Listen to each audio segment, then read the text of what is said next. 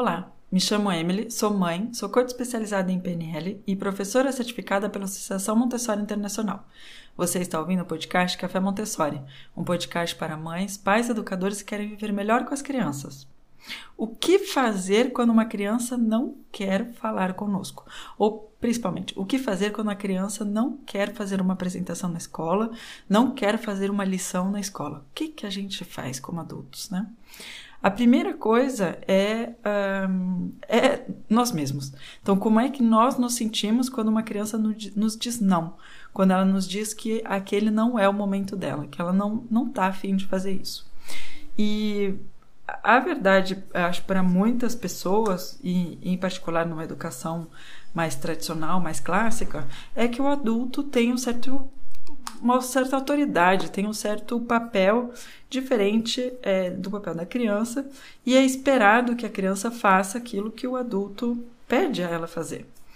E eu queria trazer isso para você hoje porque é, foi diferente e eu acho que Montessori me trouxe isso e eu gostei muito. E eu acho que isso é simples, mas é muito precioso. Então, trouxe esse tema porque foi exatamente o que aconteceu comigo hoje de manhã na sala de aula com uma criança. Eu fui vê-la porque tinha a intenção de fazer uma apresentação para ela, apresentar um tema vinculado com geografia. Eu sou recém uh, professora nessa classe, então as crianças ainda estão aprendendo a me conhecer. Como falamos em outro episódio também, é muito importante criar esse vínculo de confiança com a criança antes de ter outras expectativas uh, pedagógicas, educacionais. E o que aconteceu foi que uh, eu tinha a intenção de fazer a apresentação para essa criança e eu sentia que ela não estava dando muita bola para mim. Então, a primeira coisa é que ela passou próximo de mim, eu chamei a criança, a criança não, não, não olhou nem olhou para trás, continuou andando. Eu levantei fui sentar do lado da criança e ela se virou totalmente, realmente mostrando para mim que não era o momento dela, que ela não estava afim de falar comigo. A sorte foi, assim, que me veio em mente é que eu conheço a mãe dessa criança e ela tem o mesmo nome que eu. Então perguntei a ela se ela sabia qual era o meu nome. E ela mais ou menos respondeu, bem pouquinho, assim, mexendo um pouquinho a cabeça, que não. E eu falei: olha que engraçado, eu tenho o mesmo nome que a sua mãe. E qual é o nome da sua mãe? Aí ficou um pouco irresistível. Ela tinha vontade de me responder, então ela respondeu bem devagarzinho qual era o nome da mãe dela, da mãe da, da criança. E nesse momento falei obrigada e saí. Deixei a criança no continuando o trabalho no qual ela estava. Um pouco de tempo depois, voltei a falar com ela e falei: Olha, eu tenho uma apresentação muito interessante para fazer para você em geografia. Vamos fazê-la agora? A criança olhou para mim, assim, de rabo de olho, querendo mostrar que é, o que ela estava fazendo em escrita era muito mais interessante do que eu propunha a ela, e me disse que não. Ok, eu sorri e disse a ela: Olha, eu estou com as outras crianças aqui ao lado e te aguardo ali, assim que você terminar o seu trabalho de leitura.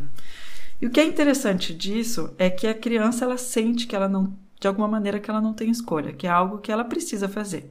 E realmente há todo o calendário pedagógico pelo qual a gente necessita percorrer, seja ela na escola clássica ou numa escola Montessori.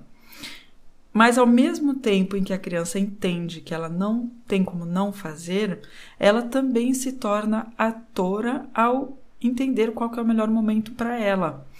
Ou seja, o que aconteceu foi que eu voltei com um grupo de crianças que eu já estava acompanhando, que estavam bastante autônomas numa, numa atividade, e dez minutos depois aquela criança veio ao meu lado e falou que estava pronta. E, inclusive, nesse momento eu já tinha outras duas que tinham me perguntado e me pedido alguma coisa, então eu estava ocupada e pedi a ela, falei, olha, um instantinho, muito bem, fico feliz, um instantinho eu termino aqui e já vou te fazer a apresentação. E não é que a criança ficou do meu lado, eu levantava, ela vinha atrás de mim, ela ficou levou mais ou menos uns 5 minutos, uns 3, 5 minutos, para eu concluir aquilo que eu estava fazendo, e a criança ficou realmente atrás de mim para que eu faça a apresentação. E logo em seguida fomos fazer a apresentação, contei histórias, fiz a criança rir, surpreendi com, com ações que ela não esperava, tornei ativa, dando o objeto na mão dela que ela fez cair, pedindo se ela queria testar, tornei ativa do aprendizado dela e ganhei de presente um grande sorriso. Então, isso que eu queria trazer para você hoje é algo simples, mas eu acho que é algo muito poderoso. É da gente realmente sair dessa posição é, de autoridade suprema, de esperar que a criança tenha que nos obedecer o tempo inteiro e da maneira que nós queremos, tomá-la muito mais em conta em a que ponto ela pode ser ativa, ela do aprendizado dela ou ela das ações que ela vai estar tá decidindo tomar, e nós termos a confiança de que vamos ser suficientemente entusiastas, sorridentes, acolhedores para que a criança tenha vontade de interagir com a gente. É isso que eu queria passar para você hoje. Espero que você gostou do episódio e nos vemos muito em breve no próximo episódio.